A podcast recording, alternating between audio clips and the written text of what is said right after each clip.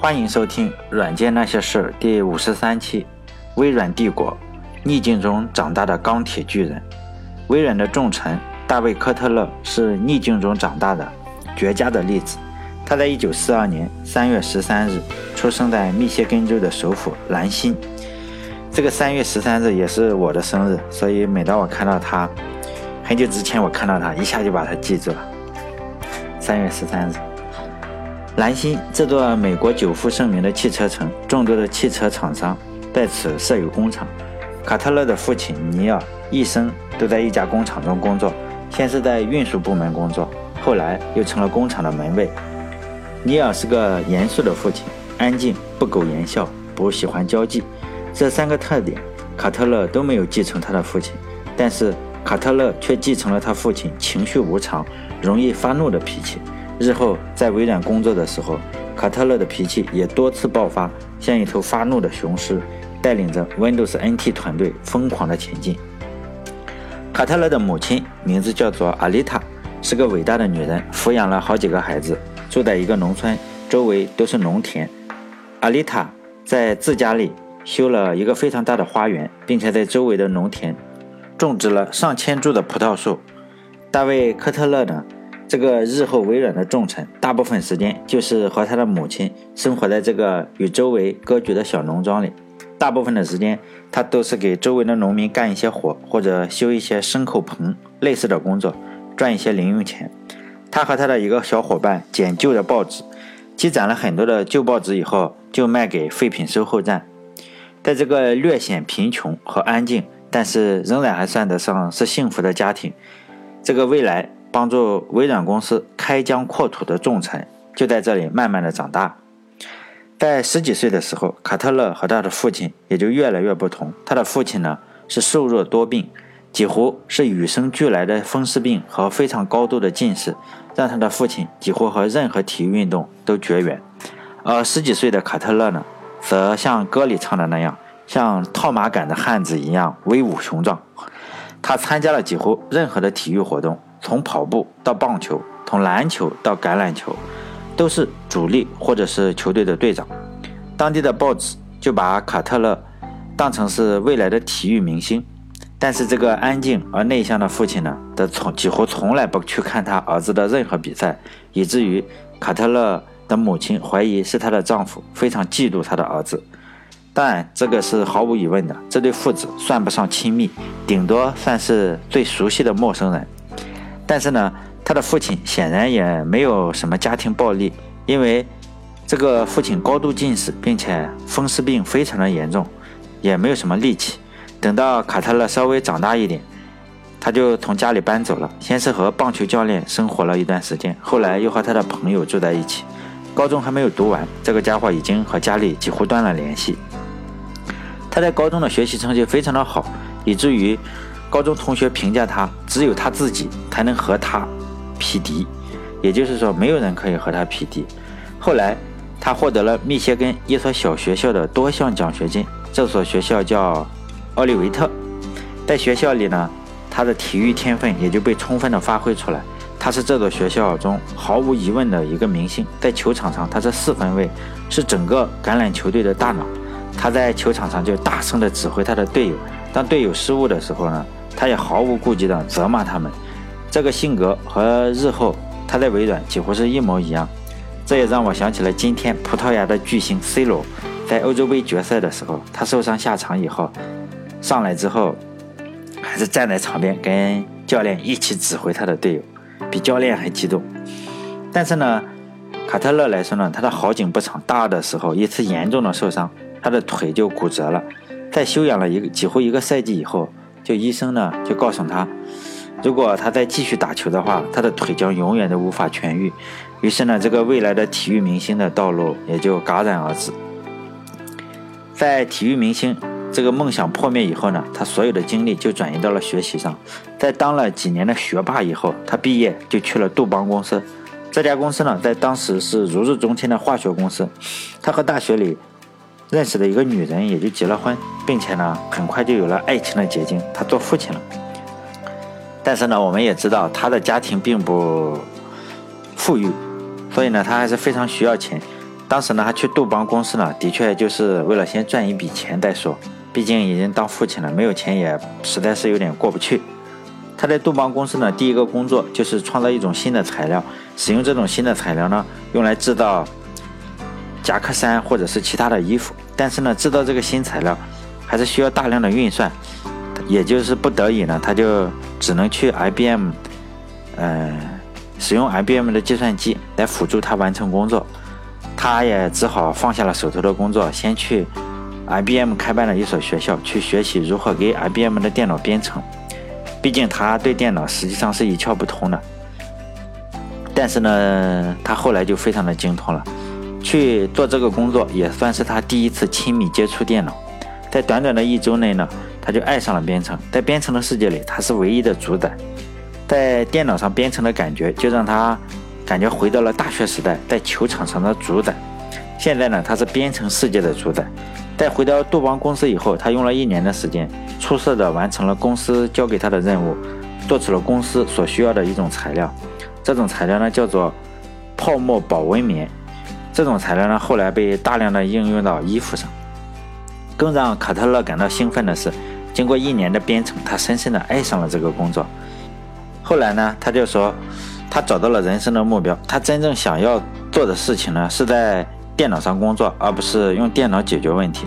于是呢，他就在杜邦公司内部先找一个有关电脑的工作。当时呢，杜邦公司是有一个部门，相当于现在咱们公司的 IT 部门，就是非 IT 公司的 IT 部门，主要工作呢就是你维护电脑。当时呢，有几台 Univac 公司制造的电脑，但和现在差不多。当时大家就觉得程序员这个工作非常的枯燥，而且大部分人根本就不喜欢和电脑打交道，他就顺理成章的得到了这份工作。毕竟待在杜邦公司这个 IT 部门的人都非常想出来去其他部门，难得有个家伙想进来，既然来了呢，他就马上被委以重任。杜邦公司这个 IT 部门是个清水衙门，公司呢电脑就用了很多年，已经非常有些不稳定了。科特勒来了，第一件事情就是尽量将这些比较破旧的电脑维持稳定。如果换了别人呢，这绝对算是个烫手的山芋。但是换了科特勒呢，这简直就是他梦寐以求的工作。他很快也就投入了工作。经过他的研究，他发现必须要调整这些破旧电脑上的操作系统，才能完成公司交给的任务。他全身心的就投入了这项公司的任务之中，不时的求教公司的电脑专家。后来他发现呢公司的电脑专家似乎懂得也并不多，本着求人不如求己的原则，他就埋头自己单干得了。我们来回溯一下历史，当时呢是二十世纪六十年代，电脑刚刚出来，并且应用也不多，就是和所有新鲜的事物一样，人们对新鲜的事物总是抱有抵触的情绪，就像是咱们的蒸汽机刚出来的时候，工人呢就把机蒸汽机给砸了。织布机刚出来的时候呢，工人又把织布机给砸了。现在当然也轮到电脑了，虽然工人并没有把电脑给砸了，但是这个吱吱嘎嘎响的数字设备，经常是一启动，就让整个一条路的电压都不稳定，非常的耗电，而且大家都对它非常的反感。当时东方社会呢，这几个几个国家呢，在搞乌托邦的国家，比如说搞共产主义或者社会主义，而西方呢，则是在搞反乌托邦。就是大家都认为这个计算机呢是非常非常有可能完全控制人的思想，当然了，今天也是，还有很多人是觉得计算机这玩意早晚得把人类毁灭。所以呢，当时的计算机在西方就是一点也不时髦，大家对计算机都是避之不及。这个微软日后的天才程序员呢，本来是可以早一点接触计算机的，也正是因为这个反乌托邦的情节，他在杜邦公司之前呢，就有一家通用汽车公司呢。就咱们现在知道的通用汽车公司，就给了他一份工作，就是呢，让他在通用汽车公司做编程的工作，但也不只是编程。我看到材料是说，让他把文本的，然后数字化，可能相当于现在咱们这里的文本化。不管怎么说了，反正是用到电脑。毕竟这个家伙数学这么好，应该是编程或者用电脑应该没什么问题。但是呢，科特勒一口就拒绝了这个工作。他不仅对电脑一窍不通，而且由于这个反乌托邦的情节，他对电脑非常的反感。最终呢，他选择了去一家化学公司，也就是这个杜邦公司。结果在杜邦呢，因为工作的原因，他才发现了自己原来是热爱电脑。这简直就是有点造物弄人的感觉。我们再来说一下当时的电脑和今天揣在口袋里的手机，或者说咱们背在呃电脑包里的笔记本电脑是完全不同。那时候的电脑呢，经常占据一层楼的地方，并不是说这个电脑有一层楼这么大，而是专门给出一层楼或者一间非常大的空调房放这个电脑，就是机房，里面要保持非常的干净，而且你空调得吹着。这个时候呢。就这个样子，电脑还经常出问题。比如说你飞进一个小虫子，整台电脑就死机了。这个就是电脑错误为啥叫 bug 的原因，就是电脑里面飞进去了一个小蛾子、小 bug，然后这个小虫子就直接把一台电脑干趴下了。那个时候呢，电脑也没有什么操作系统和应用程序的区别。那个时候，电脑程序就一种，而且不分是操作系统和应用程序。所以我就说嘛，这个人真是个天才，在那时候不分的时候，他就自己悟出了要搞操作系统。现在的电脑当然咱们都分操作系统和应用软件，应用软件就相当于咱们今天类似用的浏览器啊，或者是 Office，嗯，就是 PPT 做 PPT 的，或者是呃写文章的 Word，还有就是 QQ 这些软件都是应用软件。操作系统呢，就是负责一些非常底层的东西，比如说我打开一个文件，关闭一个文件，建立目录，切换进程或者管理内存、管理设备这些东西。实际上咱们每天用的呢。并不是操作系统，而是我们用不到操作系统的核心、核心的东西。我们不用去管理硬件，也不用去管理内存，也不用管理进程。实际上呢，只有程序员才跟操作系统打交道。普通的用户呢，实际上咱们是跟应用应用软件打交道。那个时候呢，电脑最贵的就是硬件。第一类呢，肯定是处理器；第二类就是输入输出的设备。比如说，当时一个键盘的话，经常我看要卖到两千美金。比现在发烧友的这个机械键盘贵多了，而且现在程序员不都比较喜欢用机械键盘？我也买过一个，结果我发现它除了声音很大以外，我感觉用的也不舒服。后来我还是换回了就是很普通的薄膜键盘，声音小，我觉得对我非常重要。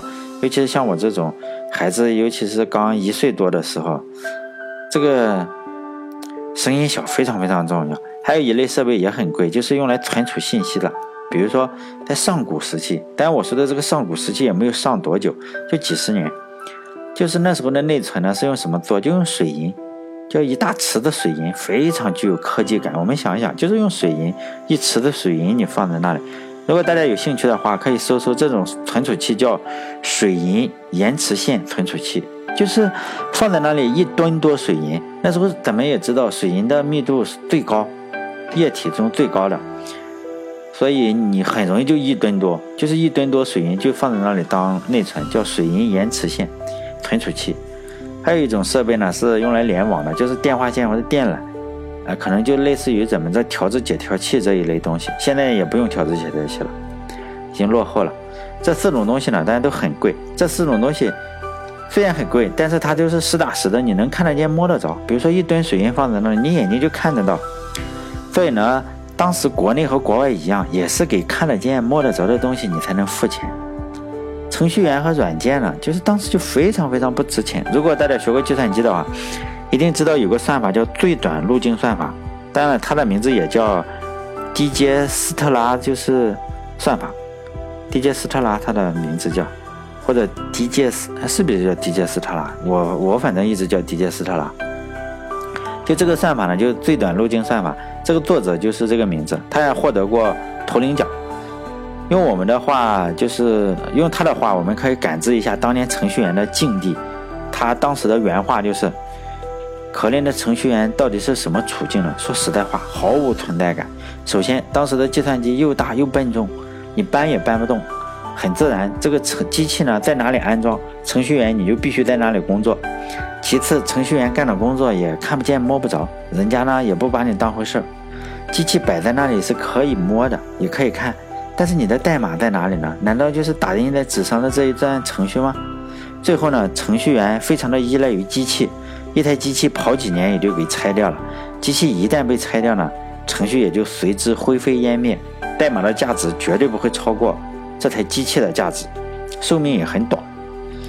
现在呢，离迪杰斯特拉说这段话呢，已经有几十年过去了，我们。